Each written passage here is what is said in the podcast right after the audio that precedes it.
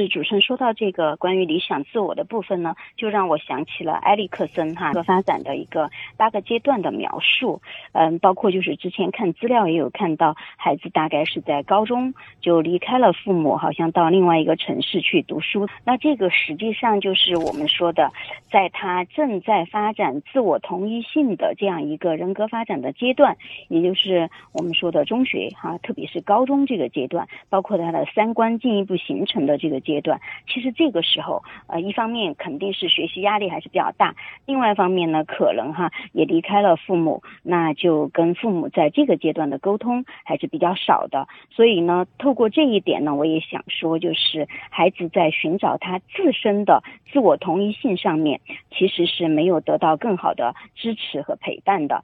或者说，这个阶段孩子在这个部分是有所缺失的，他更多的精力可能放在了学习上。那么到了大学的时候，按理说他这个会进一步的巩固，但是呢，据主持人给我的信息就是，到了大一之后，其实孩子也没有办法真正跟父母很好的互动了。所以，就是他三观形成和自我同一性发展的这些非常关键的时期，其实父母是没有给到。他最有力的陪伴和支持的，这是我也觉得哈，就是对于一个嗯家长，特别是如果说咱们家长都是中学生或者是大学生家长，一定要在这个部分去注意啊，去提升自己，去跟孩子做更多的交流，否则的话呢，孩子就会嗯成了我们北大教授徐凯文说的啊，可能就得了一种病叫空心病，他不知道人生的意义在哪里，反反复复的问我是谁，我活着是为了什么，我到底要去。去向哪里？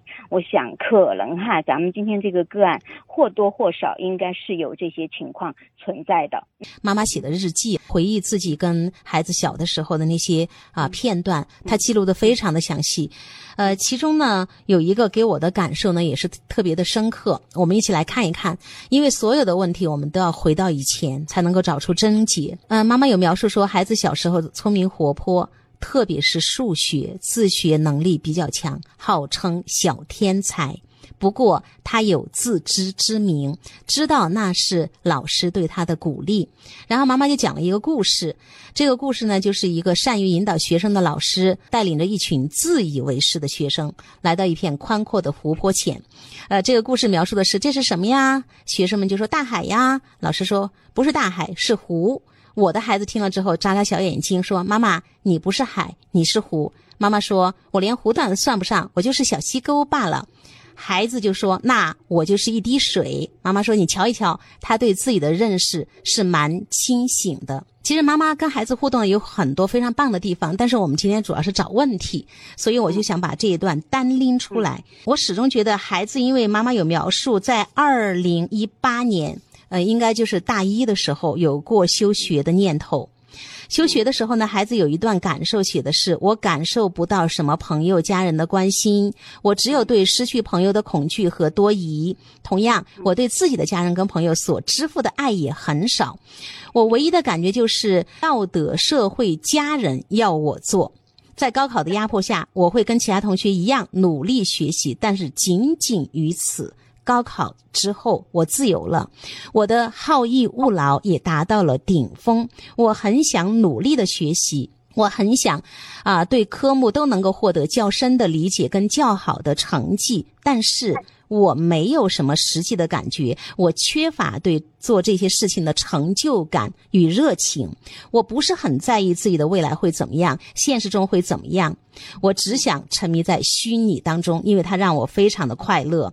但是这种快乐呢，我就觉得我可能会丧失创造能力。呃，为什么我想把这两段连起来呢？就是范老师，我觉得妈妈可能在她的这个认知里面啊，她有很多标准。你看孩子。数学好，自学能力特别强，老师都觉得他是天才。妈妈有一种大多数中国家长所有的一个问题，就是什么呢？不能骄傲，不能翘尾巴，不能自以为是。我一定要让你明白啊，你要有自知之明。所以用了这么一个故事，他在做打消孩子好的感觉的一个事情。我觉得孩子找不到学习的快乐，可能就跟这些蛛丝马迹有关系啊。这是我自己看到资料这样的一种联想。对这个点。我觉得你捕捉的很好哈，嗯确实把他自己的这种来自骨子里边的高自尊哈，我们说自尊其实有四个水平，最重要的就是一个稳定的高自尊，把他这个高自尊和啊比较好的一种自信心，可能呢妈妈是害怕他翘尾巴呀或怎么样哈，会有一种更加谦虚的精神，可能在这方面是有所影响的哈。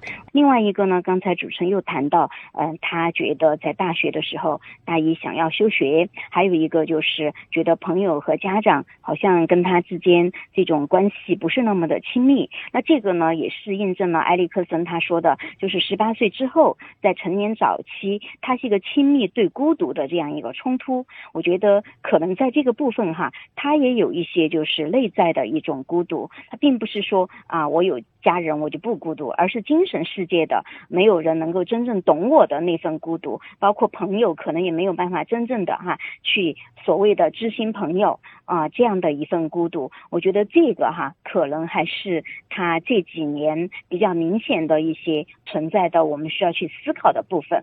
我们说越到高层次，孩子最需要的可能是精神层面的，我们能够同频共振的一种关系。所以，如果我们家长没有学习或者是跟不上的话，甚至我们丧失掉了爱的那个本能的时候，就是我们不会爱眼前这个真实的孩子，我们只爱我们想象出来的就是那个样子的孩子的时候，其实孩子精神会非常的苦闷的。所以，为什么说做家长需要学习，需要不停的去升级？没有人懂我，确实挺孤独的。